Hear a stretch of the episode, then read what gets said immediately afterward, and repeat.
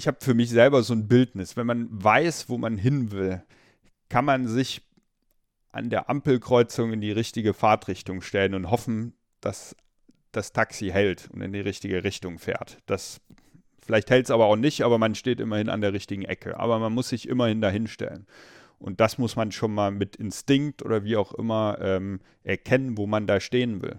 Und das ist das Allerwichtigste. Ähm, alle, die ich kenne, die erfolgreich sind, haben sich immer aktiv dahin positioniert, wo sie das auch haben wollten. Ja.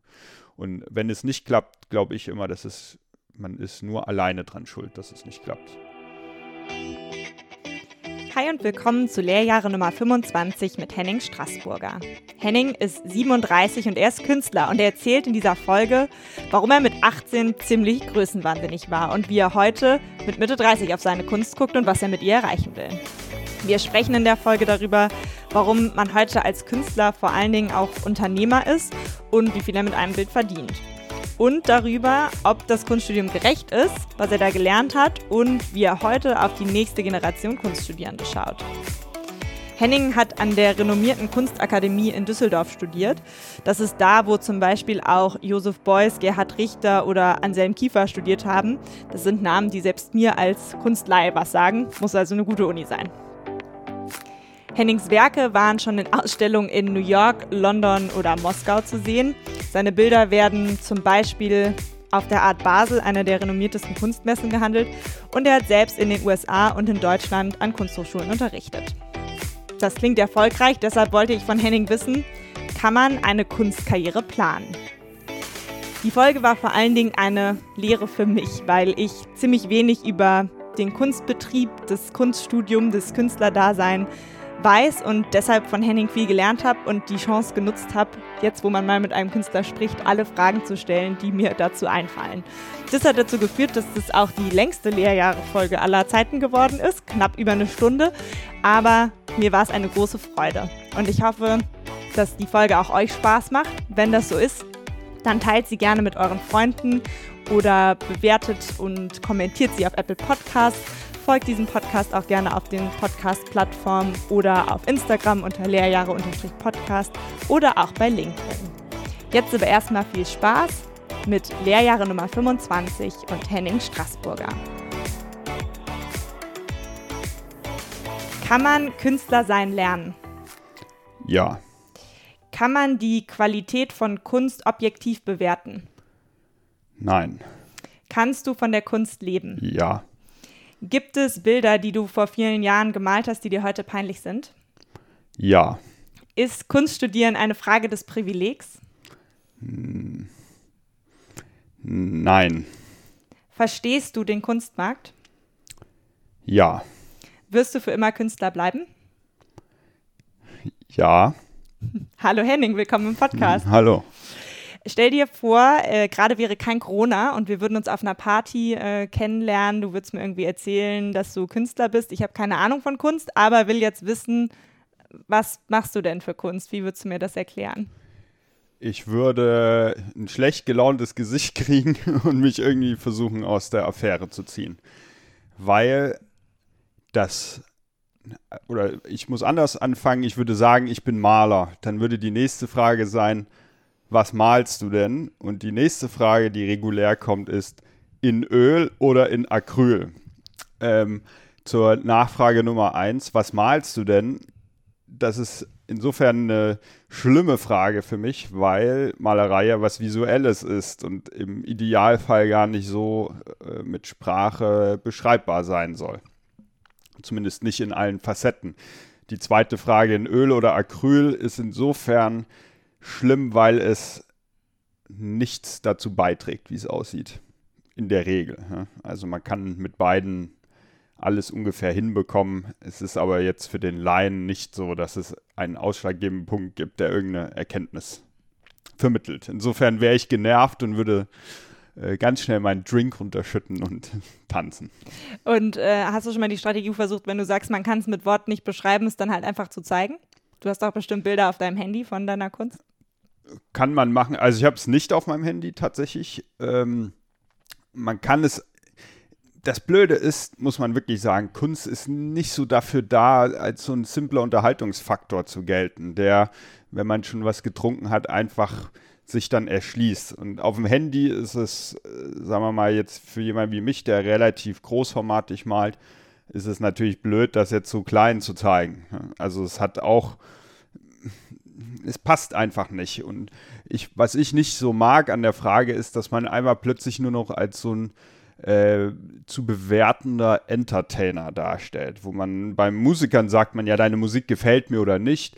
Äh, bei Künstlern ist das wiederum schwer zu sagen, ja, das gefällt mir oder das gefällt mir nicht, weil die nächste Frage ist dann immer, ach, das kann ich mir gut über meinem Sofa vorstellen. Oder die schlimmste äh, Sache, die ich mal gehört habe, ach toll, kannst du dann in der Küche für mich ein Wandbild malen?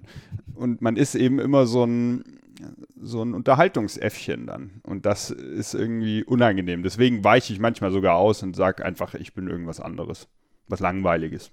BWL kommt meistens gut, da fragt niemand nach. Okay, jetzt sind wir aber hier in einem Audioformat, ja. ja? Wir können jetzt keine Bilder zeigen. Ja. Wir müssen es irgendwie erklären, was du malst. Du malst vor allen Dingen große Bilder.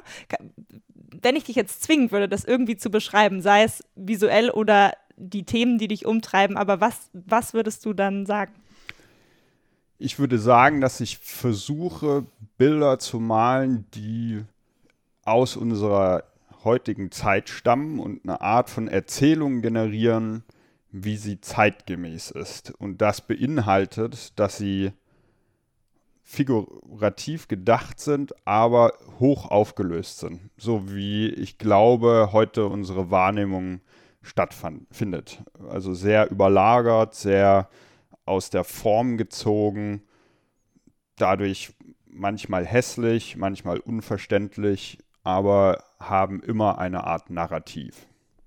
Müssen aber nicht immer ästhetisch sein? Nein.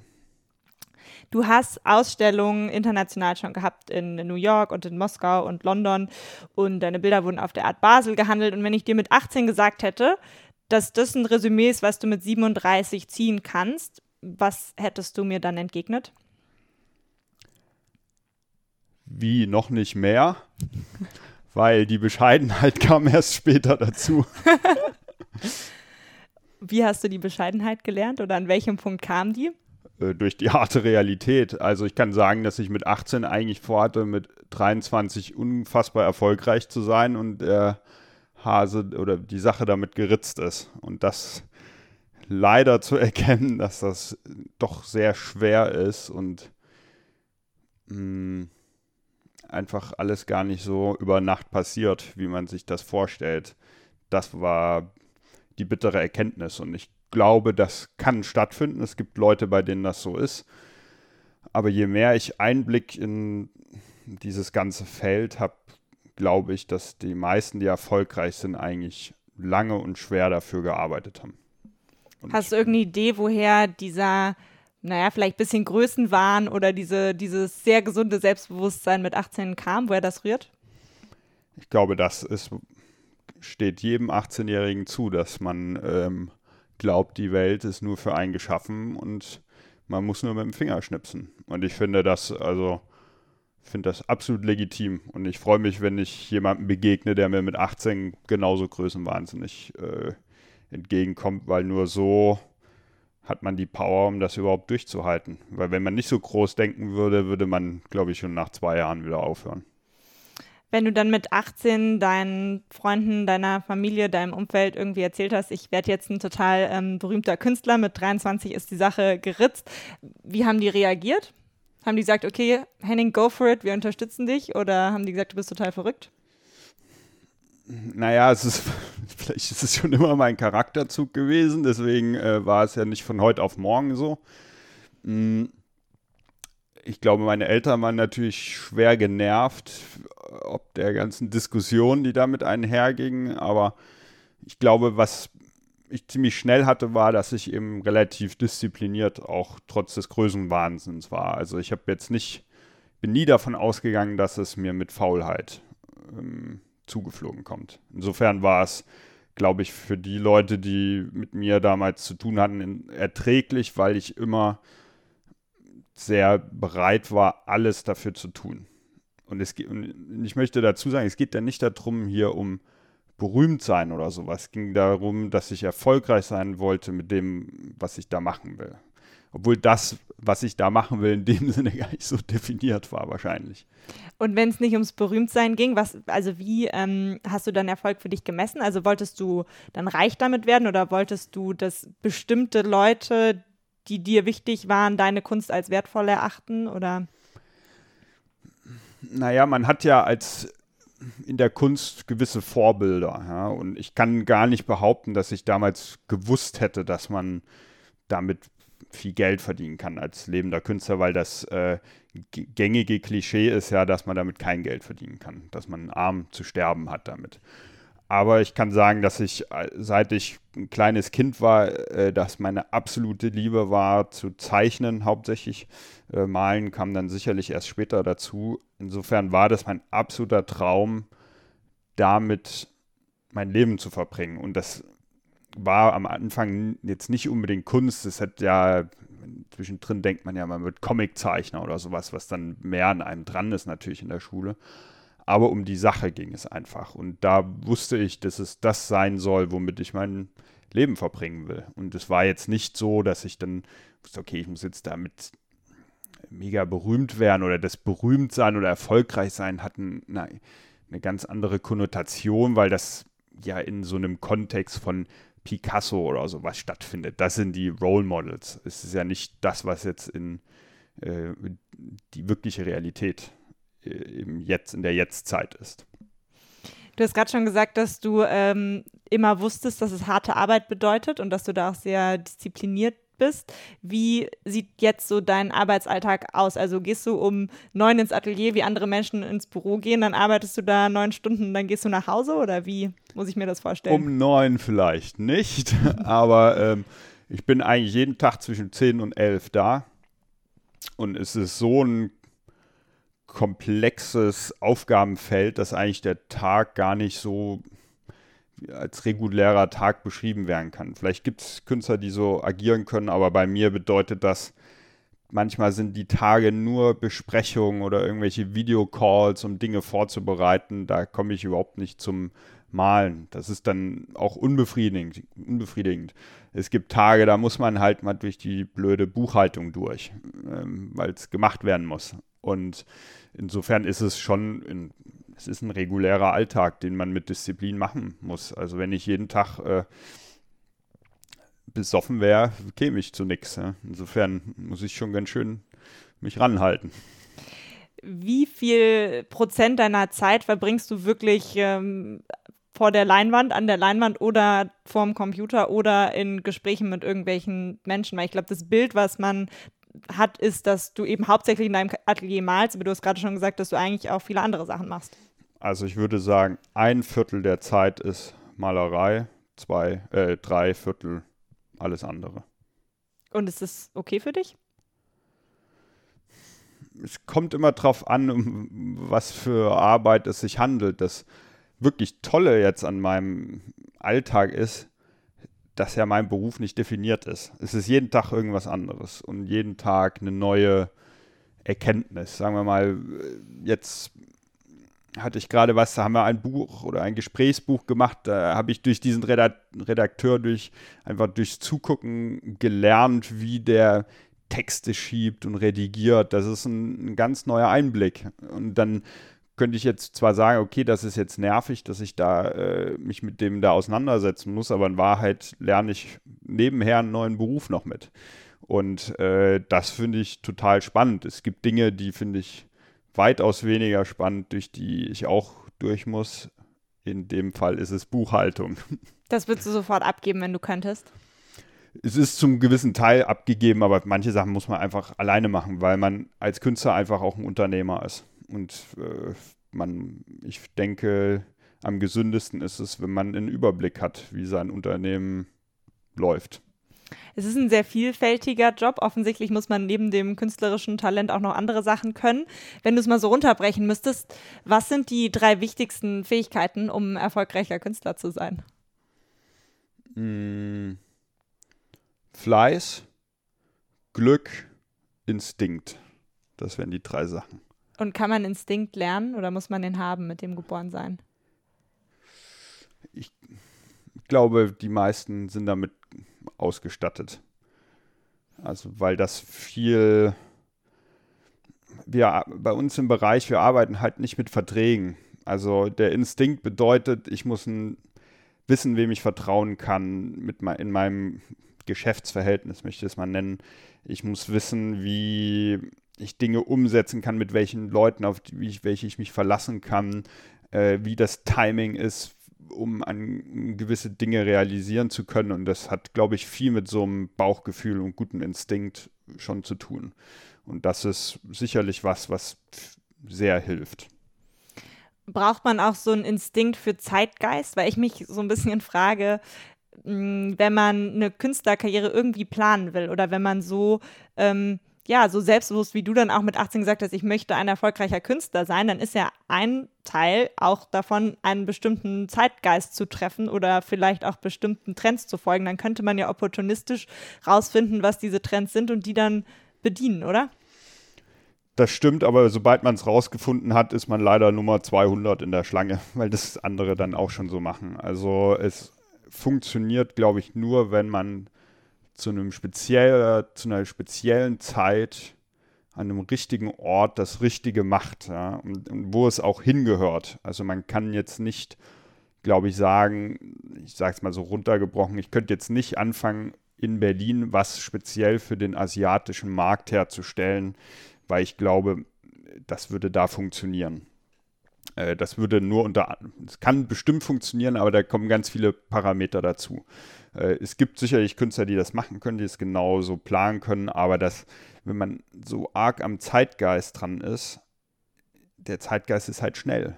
Und äh, das ist dann morgen schon wieder weg. Und das, der Unterschied zum Beispiel zur Fashion ist ja, dass man sich, äh, die Leute kaufen halt im Sommer die Sommerkollektion, im Winter die Winterkollektion. Aber so eine Malerei oder ein Kunstwerk, das ist halt einfach anders da von seiner Präsenz. Das äh, geht so schnell nicht weg.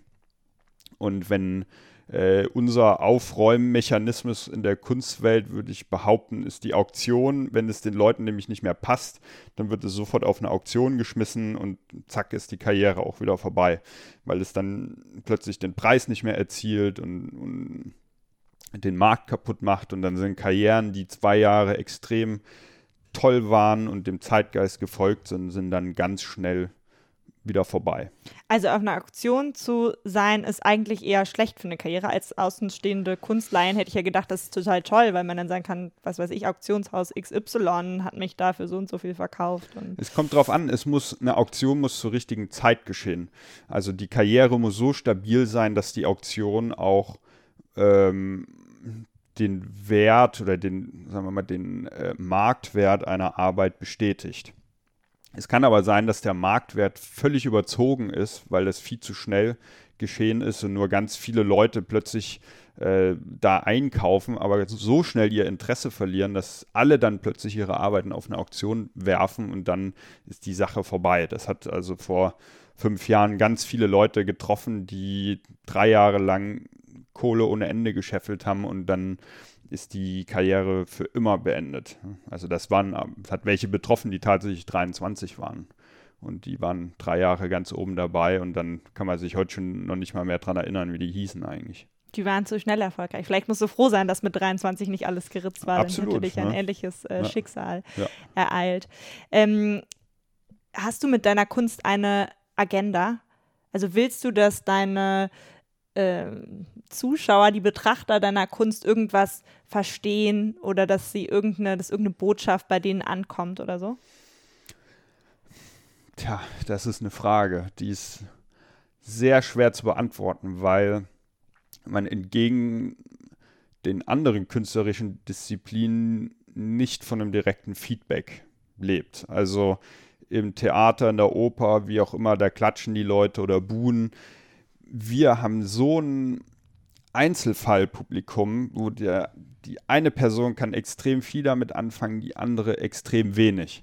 Und äh, in der Regel findet so eine Arbeit zunächst, oder ich würde sagen, vielleicht ist die privater, sowas. Ja? Ähm, weil es ist jetzt nicht wie die Mona Lisa, dass sich ja da tausend Leute da vertummeln und die fotografieren wollen. Das betrifft sehr wenige Arbeiten und das hat dann eben mit diesem zweiten Punkt Glück zu tun, den ich gerade gesagt habe. Das kann man gar nicht beeinflussen. Was ich will, ist, dass die, also dass meine Arbeit zum Teil so, so zu kompliziert ist, als dass sie zu einfach zu lesen ist, als dass es die Leute, die sich dafür interessieren, nur kurzfristig interessiert. Das ist jetzt kompliziert formuliert, aber einfach gesagt möchte jemand, der sich zum Beispiel ein Bild kauft, dass er lange daran rätselt, äh, was es nun ist, was es bedeutet oder nach und nach die Sachen sich erschließt und erkennt, so dass es zu der Person dann irgendwann dazugehört, weil sie Arbeit reinstecken musste. Und diese Hürde, die möchte ich gerne immer haben in meiner Arbeit.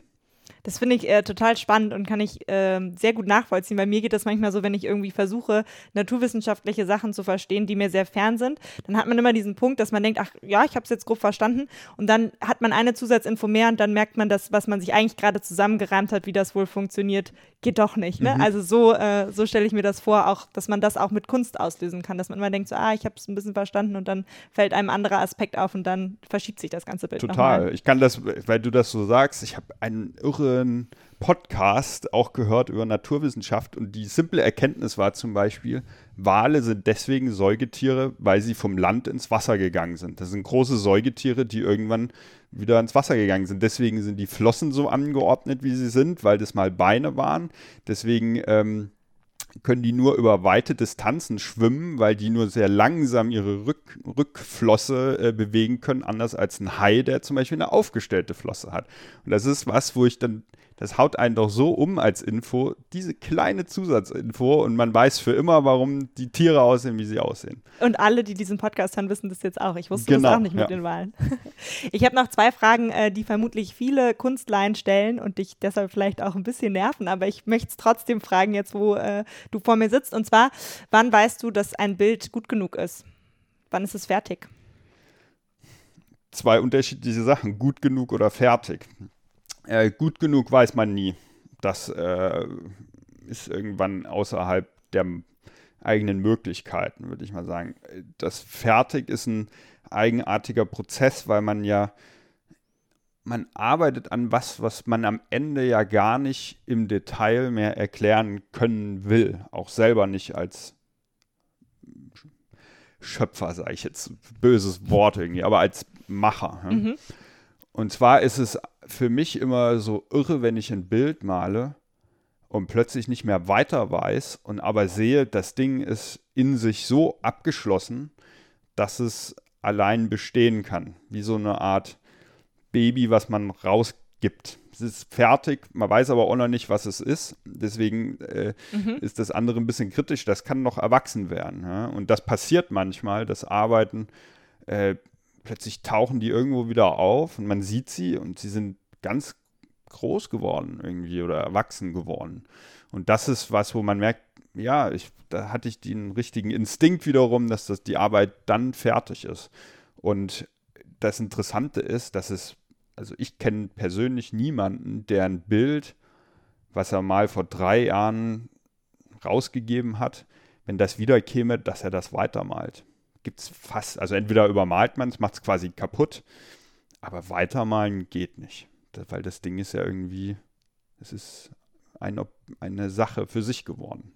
Aber wie triffst du die Entscheidung, jetzt ist das Bild, ist vielleicht noch nicht gut genug, aber ist auf jeden Fall jetzt fertig, dass es rausgehen kann, wo auch immer es halt hin soll?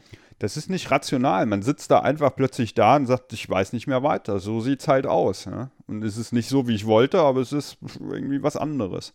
Und das ist total dieses, diese Aura, die man plötzlich selber im Atelier hat. Und das, das klingt fies, wenn ich das jetzt selber über meine Arbeit sage, aber das ist die, der einzige Punkt, dass man irgendwann da sitzt und sagt, ist, ist nicht mehr meins. Du hast ja eben schon den Punkt angesprochen, dass es äh, im Gegensatz zu anderen Kunstformen nicht so dieses direkte Feedback gibt. Es gibt kein, äh, kein Publikum. Ähm, wie misst du dann Erfolg für dich? Weil du kriegst nicht dieses direkte Feedback. Es gibt Kunstkritiker, die Sachen über Ausstellungen schreiben. Du könntest gucken, wie wie gut sich deine Bilder verkaufen? Also welche, was ist da dir persönlich wichtig, als dass du am Ende des Jahres zurückblickst und sagst, ja, dieses Jahr war äh, beruflich ein erfolgreiches? Na, es geht los, dass ich eine Gruppe von Leuten habe, denen ich vertraue, auch wenn ich denen die Arbeiten zeige, wo ich weiß, die wissen, was ich will, was ich da an was ich da arbeite, ähm, die mir auch sagen können, wow, das ist eine Stufe weitergekommen als noch im letzten Jahr, also die einem dann ein ehrliches Feedback geben, soweit das möglich ist. Ähm, und das ist natürlich das, was man künstlerisch erreichen will. Der, der andere Punkt ist natürlich, okay, ist das verkauft, das ist dann wiederum ein wirtschaftlicher Punkt. Da zählt dann natürlich dazu, wer hat das gekauft, wo ist das hingekommen, ähm, ist das in einer öffentlichen Sammlung, ist das bei einem prominenten Sammler, ist das in einem Kontext gelandet, den ich gut finde. Ähm, da freut man sich natürlich dann auch ungemein, wenn ich jetzt sage, wow, meine Arbeit hängt jetzt neben dem oder der Künstlerin. Da bin ich stolz drauf, weil das freut mich, dass das irgendwie zusammen gelesen werden kann. Und das würde ich dann schon als sehr erfolgreich äh, ähm, beschreiben. Und es gibt Sachen, äh, wo man weiß, ich habe jetzt hier eine Ausstellung gemacht, die finanziell zum Beispiel ein Desaster ist, aber die total nötig waren, wo ich genau weiß, die muss jetzt halt fünf Jahre warten und dann wird die noch erfolgreich werden. Ja. Kann man dann Bilder nochmal ausstellen? Macht man das so? Ja, ausstellen kann man die immer, ja, aber es ist eher, ich hatte zum Beispiel jetzt gerade den Fall, ich habe meine Ausstellung vielleicht 2015 gemacht. Das sahen, waren Bilder, die sollten aussehen eigentlich wie abstrakte Surfbretter, aber von der Form plötzlich wie, auch daran erinnern, wie so der Maler Philipp Gasten, der amerikanische Maler, hat äh, in, in, den 70er, 80er Jahren plötzlich von abstrakt umgeschwenkt und hat figurativ gemalt und hat Kuckucksklan Männchen gemalt. Riesenskandal damals. Äh, und an diese, daran sollte das erinnern, ja, diese äh, spitze Form. Und das ist, diese Ausstellung war total der Flop. Kein einziges Bild verkauft, hat keinen Menschen interessiert. Ähm, plötzlich, es gibt ja gerade durch diese Cancel Culture, wie das heißt, es sind die ganzen Philipp Gasten-Ausstellungen abgesagt worden. Plötzlich kriege ich Anfragen für diese Bilder. Weil plötzlich, plötzlich lesen die Leute, was es bedeuten sollte oder wo es hingewiesen hat äh, oder worauf hingewiesen hat, worauf es verwiesen hat, diese Ausstellung. Und plötzlich kann ich sagen, okay, die Ausstellung, diese Bilder waren vielleicht vier Jahre zu früh dran, ne? als dass es irgendjemand interessiert hat. Und jetzt interessiert es die Leute. Also ein paar. Ja, ja, das ist mir wieder bei dem Zeitgeist-Thema und inwiefern man das planen kann mhm. oder auch nicht.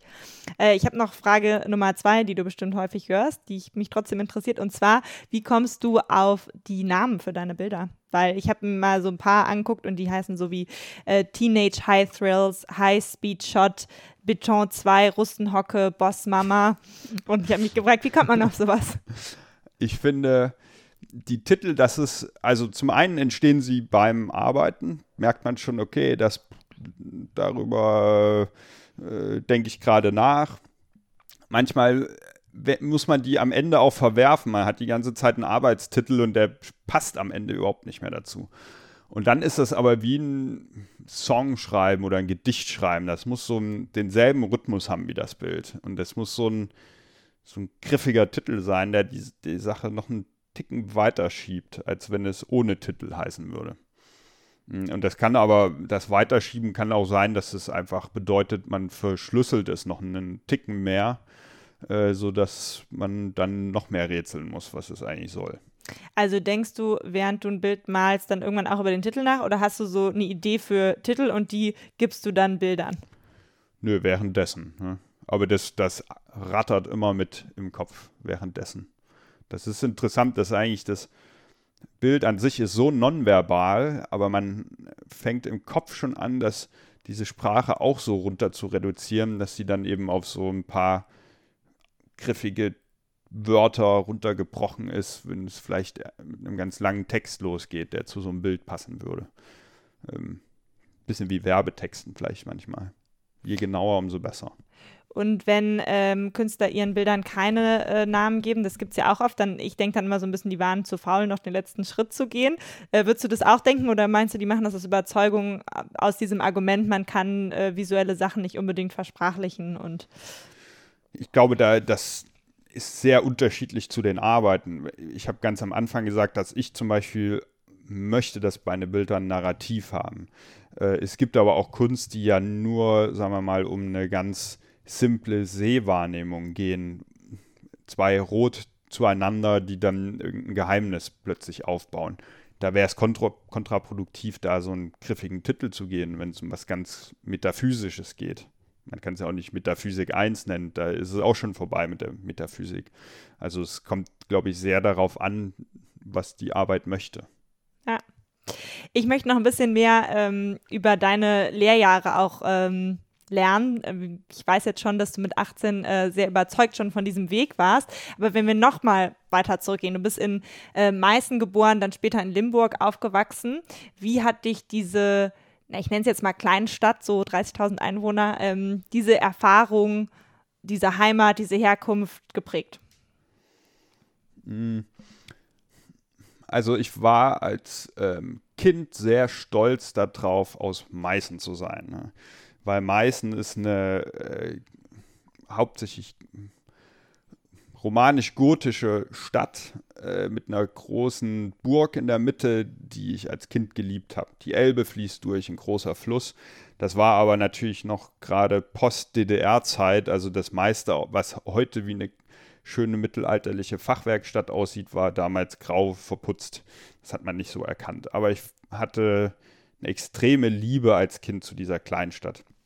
Nun sind wir da weggezogen, als ich zehn war und seither hab, ist es dann auch vorbei gewesen. Also da habe ich jetzt, glaube ich, nicht so eine Romantik. Was mich, glaube ich, geprägt hat, ist, dass eben Meißen eine Porzellanstadt ist, wo das äh, europäische Porzellan erfunden oder entdeckt wurde und ähm, dadurch die äh, Porzellanindustrie viele Leute Porzellanmaler sind. Also man hat eine Art Kunsthandwerklichkeit, die überall in der Stadt zu sehen war in Limburg ähm, bin ich dann zwar aufgewachsen, habe aber auch ein sehr unemotionales Verhältnis zu der Stadt. Aber ich bin natürlich da in meine ersten prägenden Schuljahre äh, gewesen, aber natürlich als Ossi im Westen war das am Anfang auch äh, zum Teil nicht so leicht, ja, mit schwerem Ak äh, Dialekt. Und ähm, ja, es war so wie es ist, aber äh, ich kann für mich heute als Erwachsener sagen, ich bin kein Kleinstädter und ich glaube, ich weiß als Kind auch schon nicht, was zum Teil vielleicht da ein bisschen zu Problem geführt hat, weil mir die Welt zu klein war. Die war mir auch als Kind schon zu klein, weswegen dann der Größenwahnsinn auch vielleicht schon vorher da war. Kommst du aus einer Künstlerfamilie? Gibt es einen Bezug zu Kunst oder Kunsthandwerk, was dich Nein. geprägt hat? Nein. Gibt es jemanden, der dich geprägt hat, der dir diese Tür eröffnet hat oder kam das ganz aus dir heraus? Na, ich habe also schon immer war das Zeichnen meine Flucht vor der Welt, kann ich sagen. Also schon von frühester Erinnerung war das immer, wo ich wirklich mich da reinfallen lassen kann und ähm, ist auch heute noch so, kann ich ganz klar sagen. Auch anders als Malerei ist Zeichnung so wirklich mein, eine absolute Liebe, das zu machen. Das ist wie Denken. Zeichnen ist wie Denken. Und insofern hat das eben schon immer dazugehört, aber ich wusste natürlich überhaupt nicht, dass das eine Art Beruf sein kann.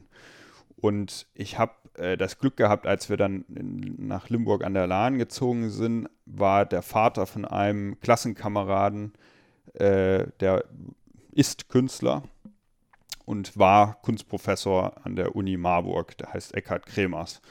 Und wir durften ähm, mal bestimmt in der fünften oder sechsten Klasse durften wir mal ein Bühnenbild für irgendeine Klassentheateraufführung bei dem im Atelier malen.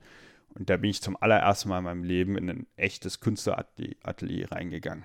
Große Räume, es hat nach Ölfarbe gerochen, es lagen überall Zeichnungen und Fotos rum und es war plötzlich wie so ein Blitz im Kopf, dass das eine ganz andere Welt war, die ich noch nie gesehen habe. ähm, wo ich gar nicht wusste, dass es das gibt. Und das Spannende war ja auch zum Beispiel, dass ein Atelier ist so abgekoppelt von der Welt. Ja? Das ist das Tolle an einem Atelier. Du machst die Tür zu und es sind andere Gesetzmäßigkeiten herrschen da. Und das hat mich so fasziniert. Ähm, auch, und auch mit dem Eckart, für den durfte ich dann später mal arbeiten und so. Und dann habe ich dann Einblick gewonnen, ja, wie das es das gibt irgendwie. Und ähm, ist natürlich so, dass meine Eltern wollten natürlich partout noch irgendwie das Ruder rumreißen, dass es was anderes wird. Wenn man aber ins Berufsinformationszentrum BITS gegangen ist, da kam natürlich bei allem, was man so kreativ machen konnte, sowas wie Druckvorlagenhersteller oder was weiß ich, irgendwie so das super, also für jemanden, der andere Ambitionen hatte, unattraktivste, äh, was es nur gab. Ja? Aber der Samen im Kopf war gesetzt, weil ich habe ich hab eine andere Welt gucken können und die wollte ich ab dann haben.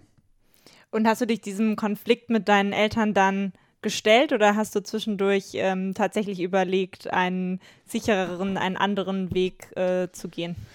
Ich hatte keinen Konflikt mit meinen Eltern. Das sollte so nicht klingen, weil meine Eltern immer ähm, super ähm, unterstützend waren. Als es irgendwann klar ist, okay, das soll es sein, dann kann ich mich nicht erinnern, dass sie das auch nur eine Sekunde in Frage gestellt haben. Es, war immer meine Sache, das war auch klar. Es ist nicht deren Problem, es ist auch nicht deren ähm, Welt. Es war mein Ding, wenn es so sein soll, muss es so sein, dann musst du aber selber da durch. Und da bin ich denen auch sehr dankbar, ähm, dass sie mir das so ermöglicht haben und mir da keine ähm, es ist ja nicht nur so, man will ja nicht nur Steine in den Weg gelegt kriegen, man will aber auch nicht ähm, euphorische Eltern in Time haben, die das Ganze toller finden als man selbst. Also ist das Neutrale war, glaube ich, das Allerbeste. Für mich, kann ich sagen. Und du hast auch relativ früh dann schon diesen Weg eingeschlagen, ne? Also du hast dann auch irgendwann ähm, auf eine Schule gewechselt, wo diese künstlerisches das künstlerische Talent schon mehr gefördert wurde. Genau, also es war so, ich war zunächst auf dem Gymnasium, war dann aber doch sehr faul geworden und musste dann auf die Realschule gehen, wo es noch schlimmer geworden ist, weil da waren dann, äh, naja, es ist halt so wie Realschule ist so ein bisschen und ich fand das sehr interessant, da mit den Punks äh, eher in der letzten Reihe zu sitzen und äh, zuzugucken, wie man sich mit einem Zirkel tätowieren kann, als da irgendwie am Matheunterricht teilzunehmen das führte wirklich dahin, dass, was ja, glaube ich, häufig so ist, wenn man das mal so liest, dass Leute, die vom Gymnasium runtergehen, die werden ja nicht besser, weil man am Anfang hat man den Vorsprung und dann wird man immer schlechter. Bei mir war es, glaube ich, genauso. Und es gab aber so eine ziemlich schlimme Kunstlehrerin, die wirklich, also keine Ahnung von nichts hatte, die hat mir aber erzählt, dass es das Gute, was sie gemacht hat, ähm, dass es so eine Schulform gibt namens Fachoberschule für Gestaltung. Man müsste aber schon gewisse Zensuren haben, um da hinzugehen. Und da habe ich mich irgendwie das letzte halbe Jahr dann doch mal nochmal zusammengerissen, äh, um da hingehen zu können. Und das war wirklich äh, das Tollste, was mir dann je passiert ist, bisher irgendwie diese auf so eine Schule zu gehen. Äh, die war dann in Gießen gewesen, Fachoberschule Gestaltung Gießen. Und mit welchem Ziel bist du da hingegangen oder was waren da auch für, für Klassenkameraden? Also sind dann, ist das wirklich eine Schule schon, wo dann alle Künstler werden wollen oder ähm, hast du da auch Menschen mit anderen Berufsbildern, die aber irgendwas Kreatives waren, getroffen?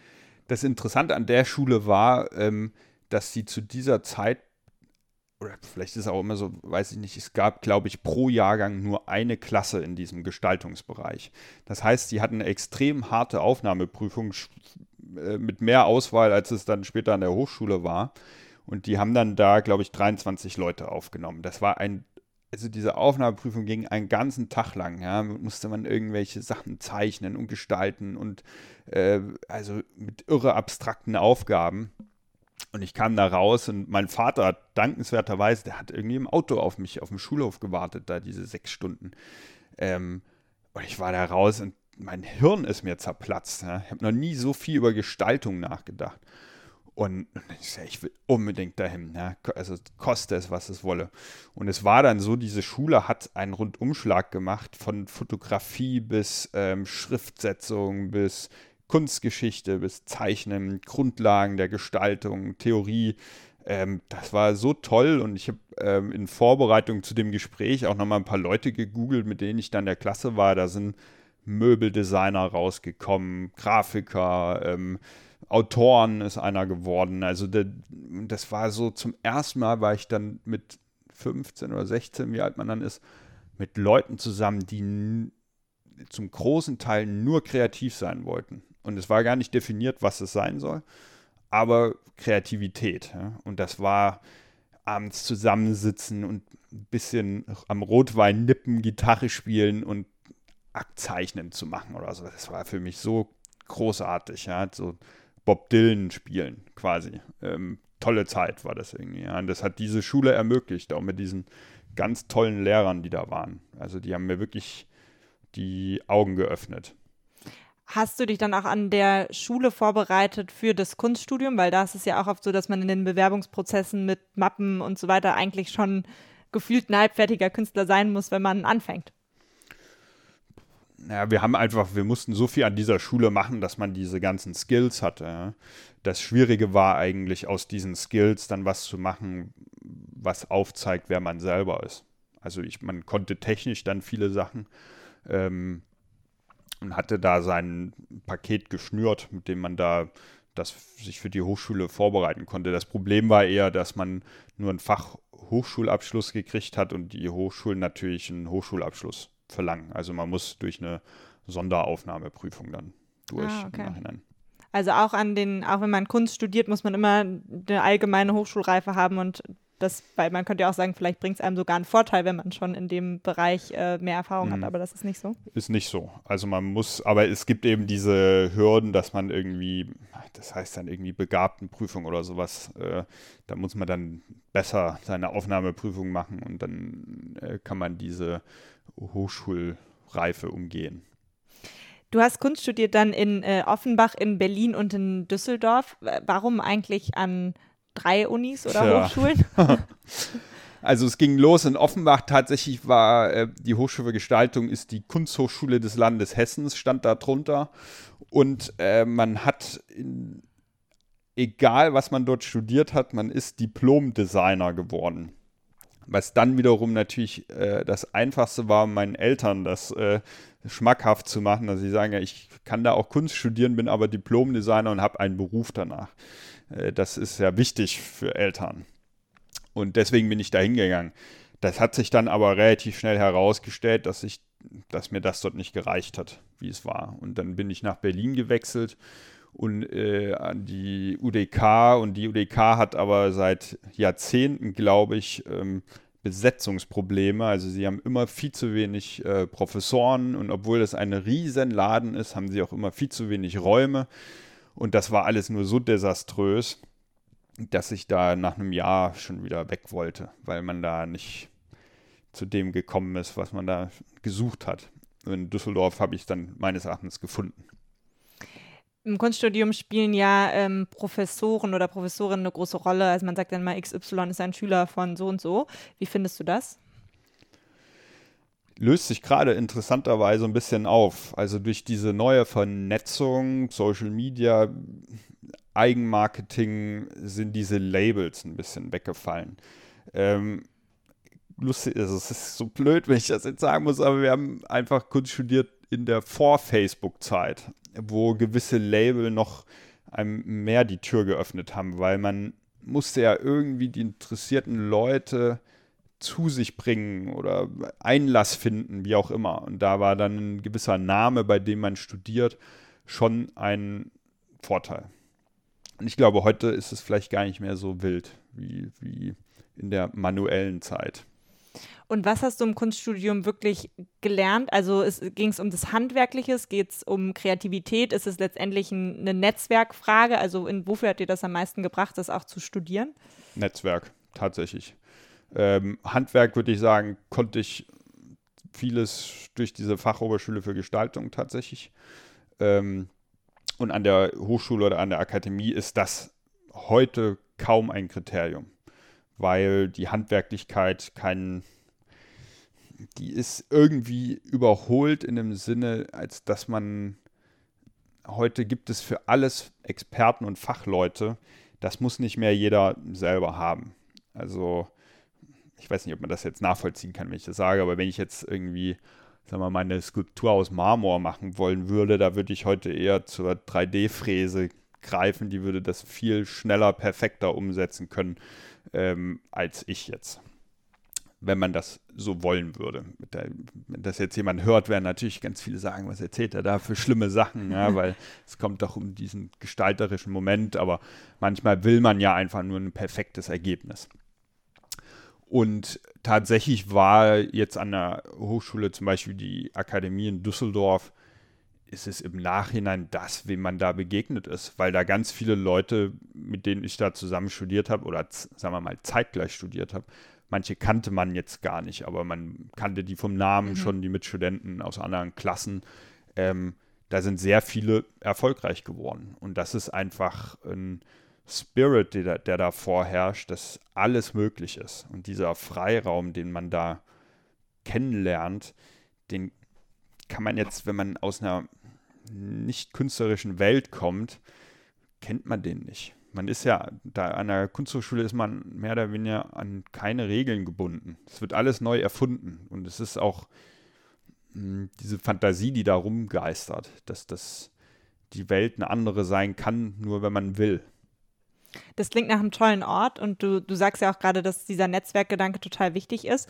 Da kommt bei mir direkt die Frage, ähm, ist es gerecht? Also sind die, sind die Aufnahmeprozesse dann an diese Akademien oder diese sage ich mal, dann auch so ein bisschen künstlerischen Kaderschmieden gerecht, weil wie sind die bei Kunst wirklich objektiv, wenn's, wenn sie doch eben so einen Stellenwert vielleicht auch einnehmen für späteren künstlerischen Erfolg, wenn du sagst, viele von deinen Kommilitoninnen und Kommilitonen sind heute erfolgreich?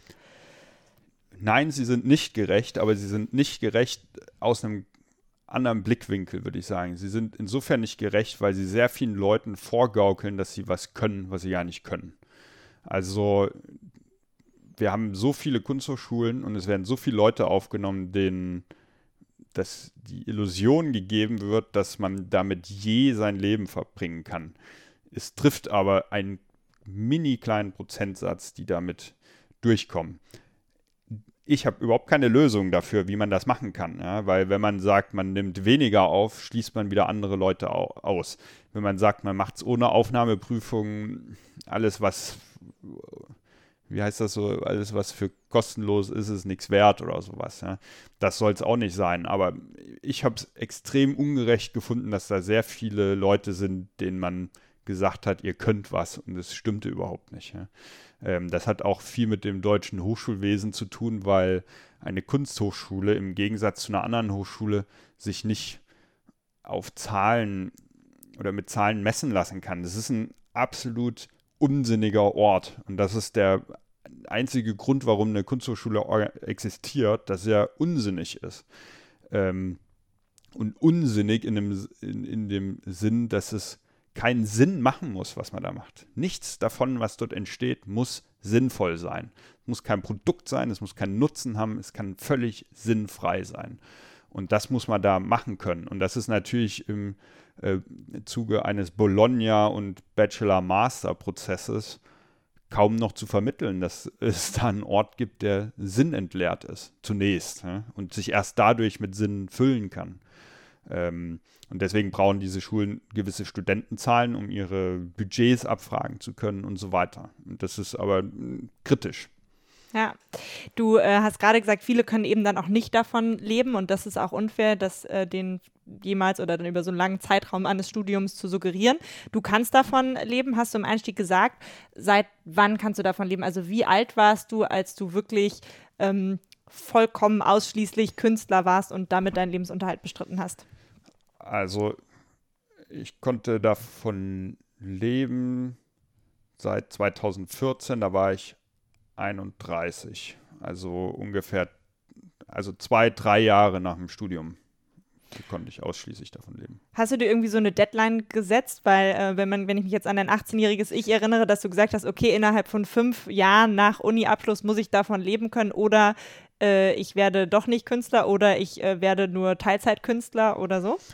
Also tatsächlich durch diese durch den Einblick, den man dann an der Akademie gekriegt hat und diese äh, acht, mein 18-jähriges Ich dann schon mal ein bisschen gestutzt worden ist, äh, war es für mich immer klar, wenn es mit 35 nicht läuft, mache ich was anderes, weil ähm, dann will ich mir das lieber als meine private Leidenschaft erhalten, als dass ich daran zugrunde gehe. Das Was hättest du dann gemacht mit 35, wenn der Tag gekommen wäre? Keine Ahnung. Hättest du dich damit beschäftigt?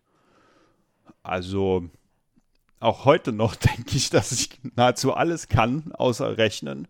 Insofern blieben mir ziemlich viele Möglichkeiten. Ne? Ähm, und das Interessante ist ja, dass man als Künstler doch ziemlich viel macht, was andere vielleicht sogar in der Ausbildung machen. Das macht man nebenher mit. Insofern glaube ich auch heute noch, ja, wenn es morgen nicht mehr geht, mache ich halt irgendwas anderes. Wird schon irgendwas um die Ecke kommen so künstlerischer Erfolg ist ja auch nicht immer von Dauer. Deswegen ist es ja interessant zu sagen, okay, wenn ich mit 35 geschafft habe, ab dann bin ich Künstler. Aber es könnte ja auch sein, dass du mit 50 dann äh, wieder nicht Künstler sein kannst, oder? Ja, trifft auch viele. Ungefähr mit, also äh, ich gelte ja, glaube ich, noch bis ich 40 bin als Emerging Artist. Äh, danach bin ich ähm, Mid-Career Artist und dann ist, glaube ich, Established. Ja? Der Mid-Career Artist ist im Kunstmarkt der uninteressanteste, weil man ihn schon zehn Jahre kennt und ähm, die nächsten heißen schon längst wieder äh, in der Schlange stehen. Also ich glaube, jetzt kommt die nächste schwierige Phase, habe ich jetzt auch erstmal vor mir, weil man einfach interessante Sachen weitermachen muss oder die Qualität bestätigen muss oder seine bisherige Karriere bestätigen muss. Und da brechen, glaube ich, schon ziemlich viele weg. Und dann mit 50 muss man dann, oder ab 50 muss man dann eigentlich schon wieder in so ein Level gekommen sein, in, in, in der, im Kunstsystem, dass es einen dann bis ans Lebensende trägt. Also ich bin noch lange nicht über den Berg. Hast bewusst. du deshalb am, am Anfang, als ich dich gefragt habe, wirst du für immer Künstler bleiben, hast du so sehr lange überlegt? Ähm. Na, ich durfte ja nur mit Ja oder Nein mhm. antworten. Meine Privathoffnung ist natürlich Ja.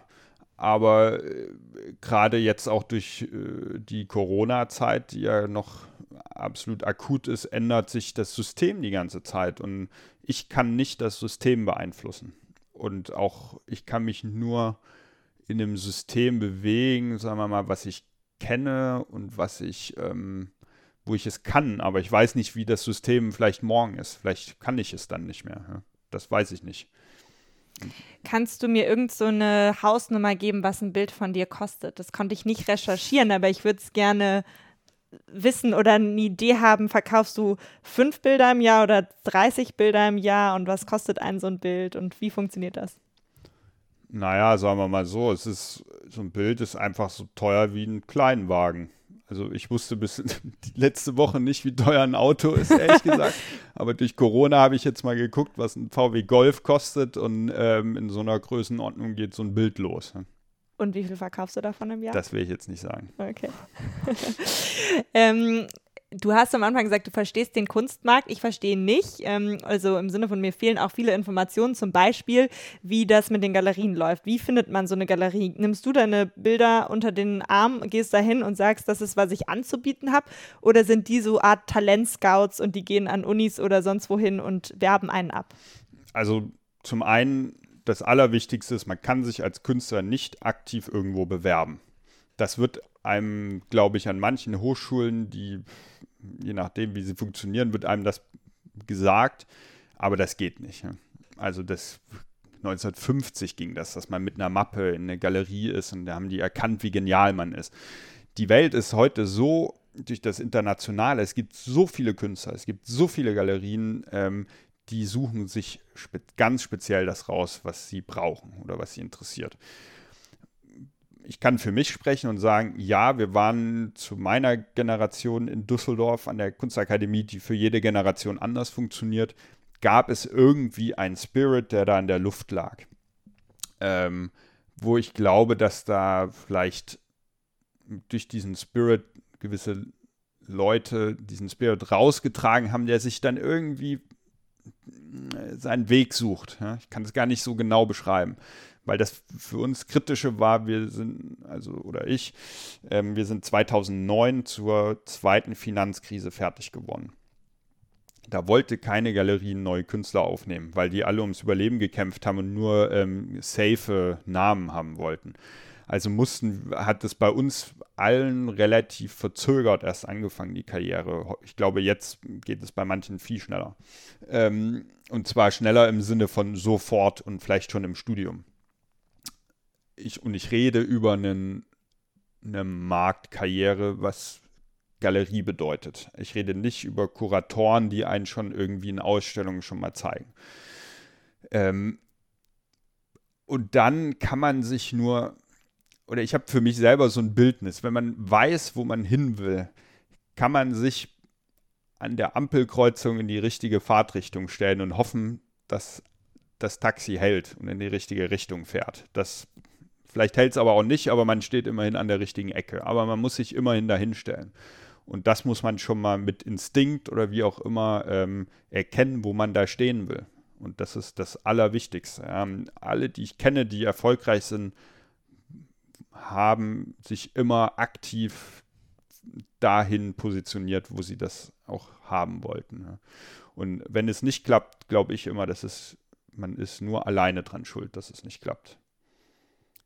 Also wer ist nicht dann schuld? Also nie die anderen. Man ist im Kunstbereich immer alleine schuld. Ja. Wenn die Karriere nicht läuft, eigene Problem. Ja. Dann ist man nicht genug Risiko eingegangen, man hat nicht genug Krawall gemacht, wie auch immer. Ja. Und bei dir kam dann irgendwann ein, ein Taxi, äh, um in deinem Bild zu bleiben, äh, eine Galerie dann auch, die dich äh, mitgenommen hat. Und wie das, wie funktioniert das mit denen? Also wie viel ähm, zum Beispiel kriegt die Galerie von einem Bild, das ähm, sie verkauft äh, und wie viel kriegst du? Immer 50 Prozent. Okay. Beide Seiten. Und ähm, ist man exklusiv an eine Galerie gebunden? Nein, würde ich jetzt mal so behaupten. Das ist aber auch gerade, und da ist die Systemfrage, das System verändert sich gerade schon wieder. Früher war es so, dass man eine Hauptgalerie eher zwingend hatten. Die haben sich um alles gekümmert für einen. Ähm, dadurch, dass sich viel auch durch diese neue Globalisierung, durch diese Social Media so verschiebt, funktioniert dieses System schon wieder nicht mehr, an das sich jetzt 20 Jahre lang alle gehalten haben, weil das so starr ist und man muss heute schon wieder flexibler sein. Insofern ähm, arbeitet man mit, einem, mit einer mit mehreren Galerien kann man arbeiten, die, mit denen man regelmäßig arbeitet, die einen vertreten. Ja? Also es ist jetzt nicht so, dass ich heute da, morgen da was mache, sondern ich habe äh, Galerien, mit denen ich fest zusammenarbeite, aber es ist nicht dass jeder da irgendwas exklusiv hat und ich da um alles um, um bitten muss, ob ich was anderes machen darf. Das war früher so, ne? ist aber heute nicht mehr so. Und verkauft man auch heute mehr selbst, weil man eben durch äh, Social Media, Internet und so Leute auch einfach auf einen direkt aufmerksam werden und dir einfach direkt E-Mails schreiben oder wie auch immer? Machen sicherlich viele, aber wenn man in diesem professionellen Kunstsystem mit agieren möchte, geht das nicht. Also ich verkaufe niemals selber ein Bild. Das ist nicht meine Aufgabe. Es ist auch nicht, es ist unseriös, das zu machen. Ja. Aber viele Künstler, die jetzt keine äh, Galerievertretung haben, machen das natürlich, ja, weil das eine Möglichkeit ist, Geld damit zu verdienen. Äh, da sind wir aber auch schon wieder, dann sind diese Leute auch gleichzeitig noch ihre Verkäufer. Also das ist dann auch nicht nur malen. Ne?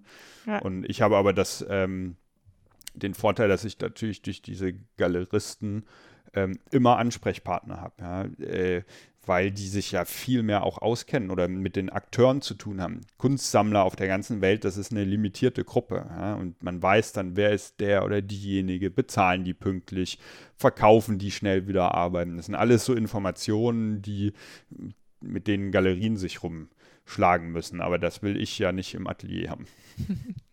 Kaufst du selber auch Kunst? Wenig, aber ja. Und nach welchen Kriterien? Also ich kaufe wenig, weil ich versuche immer möglichst zu tauschen mit Leuten, die ich spannend ah. finde. Mhm, weil mir diese, ich musste das feststellen, mir sind diese Arbeiten viel mehr wert äh, als die, die ich gekauft habe. Nach den Kriterien, die sind auch, ich weiß nicht, es muss mich faszinieren, es muss mir was erzählen, es muss mir ähm, eine Hürde im Kopf machen und es muss so sein, dass ich nicht aufhören kann, darüber nachzudenken. Und zwar äh, über lange, lange Zeit nicht. Und das, würde ich sagen, macht alle Arbeiten aus, die bei mir in der Wohnung hängen. Ich möchte noch ein bisschen über ähm, meine oder unsere Generation sprechen. Ähm, du bist selbst 37, du bist Künstler, du hast aber auch an Kunsthochschulen gelehrt, also hast auch vielleicht einen Blick auf die Generation, die da jetzt kommt. Du beschäftigst dich auch in deiner Kunst mit Generationsthemen. Was ist dein Blick auf die Kunststudierenden heute im Vergleich zu der Zeit, wo du an der Kunsthochschule warst? Ich glaube, als ich Kunst studiert habe, habe hab ich und bestimmt auch die, mit denen ich studiert habe, ein, eine kleine Kunstwelt vor Augen gehabt, in die man gerne rein möchte. Und die intim ist, die mh, mm, irgendwie auch privat ist in einer Weise, möchte ich sagen, also privat insofern, dass jede Galerie eine Art Familie dargestellt hat mit einer Gruppe von Künstlern, die die betreut hat und das hat diese Welt dann auch ausdefiniert. Heute sehe ich, dass ähm, Kunststudenten durch Social Media viel mehr informiert sind, natürlich, was in aller Welt stattfindet, an manchen Sachen überhaupt nicht interessiert sind, die meiner Meinung nach meinen Berufsalltag ausmachen. Zum Beispiel? Mit großen Galerien zusammenarbeiten zu wollen oder sowas. Das interessiert manche überhaupt nicht. Ja? Also, aber es interessiert sie nicht in der Weise, weil sie sagen, das ist als System uncool, sondern das pff, ist nicht schlicht nicht existent, ja, als Idee. Ähm, und ich frage mich manchmal, was ist die Idee des Kunststudiums? Also, äh, oder neben der Inhaltlichkeit, die man machen will, was wollen die Leute danach damit anfangen? Ja? Weil ich habe irgendwann, und ich musste das auch schwer lernen, muss ich sagen, irgendwann erkannt, okay, es gibt nur die Möglichkeit, Geld zu verdienen, wenn man mit Galerien äh, arbeitet, also dass man das zu einem Beruf macht. Ander, ansonsten wird es ein Hobby bleiben. Und das ist auch eine Moralfrage, weil man ja im Kunststudium immer sagt, es soll nichts mit Geld zu tun haben und es geht nur um Inhalt und so weiter. Aber irgendwann steht man dummerweise vor der Mietzahlung. Hm. Da denkt man sich, okay, ich war jetzt seit ich 19 bin an der Kunsthochschule und eigentlich kann ich gar nichts anderes. Ähm, und das ist so ein bisschen das, was ich sehe, dass wir zum Beispiel, wir sind extrem auf alle Ausstellungen gerannt, wo wir auch nur den leisesten Anschein hatten, dass wir da den Galeristen mal kennenlernen könnten oder an den rankommen könnten, wie auch immer. Also bei mir hat auch alles immer nur über persönliche Kontakte funktioniert. Äh, bei denen jetzt, die gehen da irgendwie, also keine Ahnung, die gehen nicht dahin, weiß ich nicht. Äh, die gehen woanders hin, wo ich es vielleicht nicht weiß, weil ich haben die einen anderen Plan. Ähm, aber dadurch, dass viele sich ja schon sehr früh über Social Media selber extrem bewerben können, sind alle schon viel früher ein Produkt, als wir das sein mussten, weil es das einfach nicht gab. Und viele sind schon so scharf gezeichnet, dass sie eben ähm, extreme Promotion für sich machen können und, und dadurch aber auch für sich selber schon die, das Produkt fertig haben. Ja? Und ich kann nur sagen, wenn ich als 18-Jähriger diese Möglichkeit gehabt hätte, wäre es genauso gewesen. Ja? Ich hätte mich schon extrem ausdefiniert gehabt, marketingmäßig. Das ging aber einfach nicht. Und das sehe ich, dass heute Leute, die interessiert überhaupt nicht, was ich mache, weil die haben 95.000 Follower für ihre Arbeit ja, und sehen, dass ich äh, nicht mal mehr Instagram habe. Ich bin für die uninteressant. Also andere Kriterien auch, nach Total. denen die gehen. Ja, aber und ich möchte es nicht bewerten. Ja. Es ist nur was, wo es sich sehr geändert hat. Gibt es was in deiner Karriere, was du als großes Scheitern empfunden hast? Irgendwas, was nicht geklappt hat, obwohl du so daran gehangen hättest? Ja, äh, das Zwischenmenschliche. Also sind viele äh, zwischenmenschliche Freundschaften kaputt gegangen äh, wo ich immer gehofft hatte, dass das ähm, dazugehört zu einer Kunstkarriere, dass man mit einem intimen Kreis erfolgreich werden kann oder äh, ähm, seine Arbeit machen kann. Es ist aber so, das ist ein riesen Haifischbecken und das Interessante ist ja, dass man als Künstler gleichzeitig auch sein Produkt ist. Also ich bin auch meine Arbeit als Mensch. Und ähm, wenn ich meine Arbeit irgendwo platzieren kann als einen Vorteil, platziere ich mich auch über jemand anderen. Und das möchte ich jetzt, das kann ich sagen, aus meiner Perspektive, aber mir ist es natürlich auch passiert, dass sich jemand dann einfach über mich platziert hat. Ähm, und das muss man dann ganz schön lernen, dass man eigentlich wenig Freunde da hat. Also ist das ein in dem System verankert. Das ist jetzt nicht deine ganz persönliche Erfahrung nur, sondern du würdest sagen, das ist auch äh, inhärent in diesem Haifischbeckensystem. Haifischbeckensystem passt schon, ja, aber man, ich meine, man kommt irgendwann wirklich an den Punkt, wo man sagen muss, wie, wie viel Haifisch bin ich ja selber ne, äh, geworden, weil ich möchte natürlich mit meiner Sache das so auf dem bestmöglichen Level machen können ähm, und das vorantreiben, wie ich kann. Und das versucht jeder. Und ähm, diese, die Türen öffnen sich manchmal nur einen sehr kleinen Spalt und entweder man geht durch und macht hinter sich zu oder man bleibt halt draußen. Ne? Das sind so Sachen, die man schmerzhaft erfahren muss. Ja? Und da würde ich sagen, das ist das Einzige, was mir leid tut, ja, dass da viele Sachen von, also von anderer Seite, von meiner Seite genauso kaputt gegangen sind. Ne? Das würde ich, aber ich würde nicht mal mehr im Nachhinein sagen, man hätte es anders machen können. Gibt es so einen Traum, äh, den du hast, wenn wir jetzt mal die, die Künstlerfreunde außen vor lassen und du könntest ganz frei ähm, sagen, ich möchte eines Tages in Museum XY hängen oder von Galerie XYZ vertreten werden oder ein Bild für eine Million Euro verkaufen? Gibt es irgendwie sowas, wo du sagst, da möchte ich in zehn Jahren sein oder irgendwann in meiner Karriere das erlebt haben? Also die Kohle wäre mir, glaube ich, relativ wurscht, ne, wie teuer das nun ist. Ähm, ich, klar, ich möchte in diesen ganzen Top-Museen natürlich auch hängen und Ausstellungen machen. Welche sind das für dich? naja, MoMA will man, Guggenheim möchte man, ähm, Centre Pompidou fände ich toll. Ähm, MMK Frankfurt wäre mein Traum, weil ich da einfach auch herkomme, ja, um das mal zu sehen. Ähm, weiß nicht, man, manche Sachen haben ja schon stattgefunden, manche einfach nicht. Ja. Aber das ist einfach, im, der Traum ist einfach mit den besten Künstlern auf Augenhöhe gezeigt zu werden und, oder die arbeiten. Ja. Also, Was hat schon stattgefunden? Also worauf bist du am meisten stolz bisher? Hm, kann ich jetzt. Eigentlich kann ich sagen, dass ich versuche immer das umzusetzen, ähm, was ich möchte, wenn ich jetzt ähm, allein meine letzte Ausstellung war bei Contemporary Fine Arts Berlin. Das war eine Galerie, die fand ich als Student toll und ähm, äh, ich bin freue mich, mit denen jetzt zusammenzuarbeiten und diesen Austausch zu haben, ja, weil die mich extrem füttern, ja, im Kopf. Und da, das ist zum Beispiel auch was, wo ich mich genauso drüber freue. Manche Sachen sind, lustigerweise, manche Sachen, da hat man so sich drauf gefreut oder geträumt, dann die sind eher dann doch egal gewesen. Mhm. Ne? Und andere Sachen, die sind mir viel wichtiger plötzlich geworden. Ne? Richtung Ende des Podcasts äh, stelle ich all meinen Gästen geklaute Fragen. Also das sind Fragen von anderen Menschen. Ich bin ja selber noch Podcast-Lehrling. Und ähm, für dich habe ich eine Frage von Max Frisch, eine äh, von der School of Life aus so einem Philosophiespiel und eine von einem Journalisten, der heißt Sven Michaelsen. Und ich fange an mit der Frage von Max Frisch. Und die Frage ist, was fürchtest du mehr? Das Urteil von Freunden oder das Urteil von Feinden? Von Freunden. Also je näher die an einem dran sind, umso schärfer ist das Hackeball. Die School of Life hat mir die Frage gebracht, in welcher Situation wirst du schüchtern?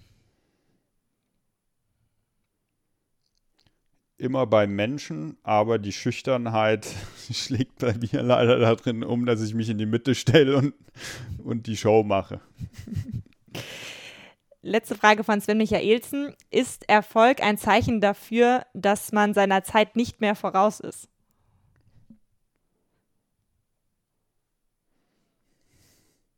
Könnte stimmen. Ja, interessant, ja. Vielleicht ja.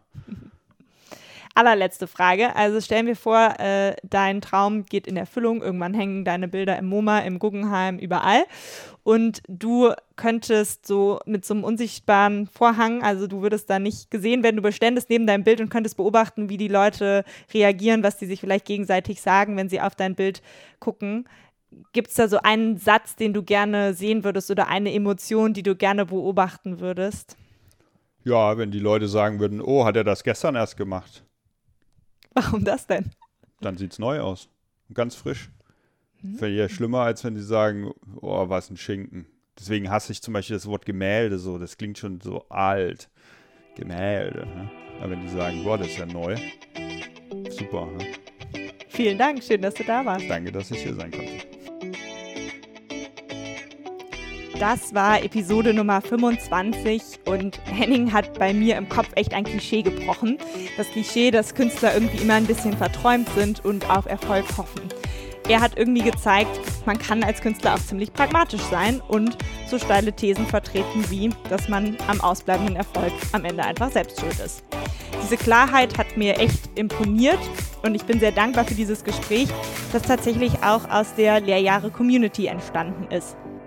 Die Hörerin Julia dieses Podcasts kannte Henning und hat ihn mir als Gesprächspartner ans Herz gelegt. Ich bin darüber sehr dankbar und freue mich deshalb auch über Gästevorschläge von euch. Wenn es jemanden gibt, wo ihr sagt, den oder die müsstest du unbedingt mal bei Lehrjahre interviewen, dann schreibt mir gerne. Entweder bei Instagram unter lehrjahre-podcast oder per Mail an lehrjahre.podcast.gmail.com oder bei LinkedIn. Jetzt aber erstmal eine gute Zeit, kommt gut durch die Weihnachtstage. Bis bald, eure Luisa.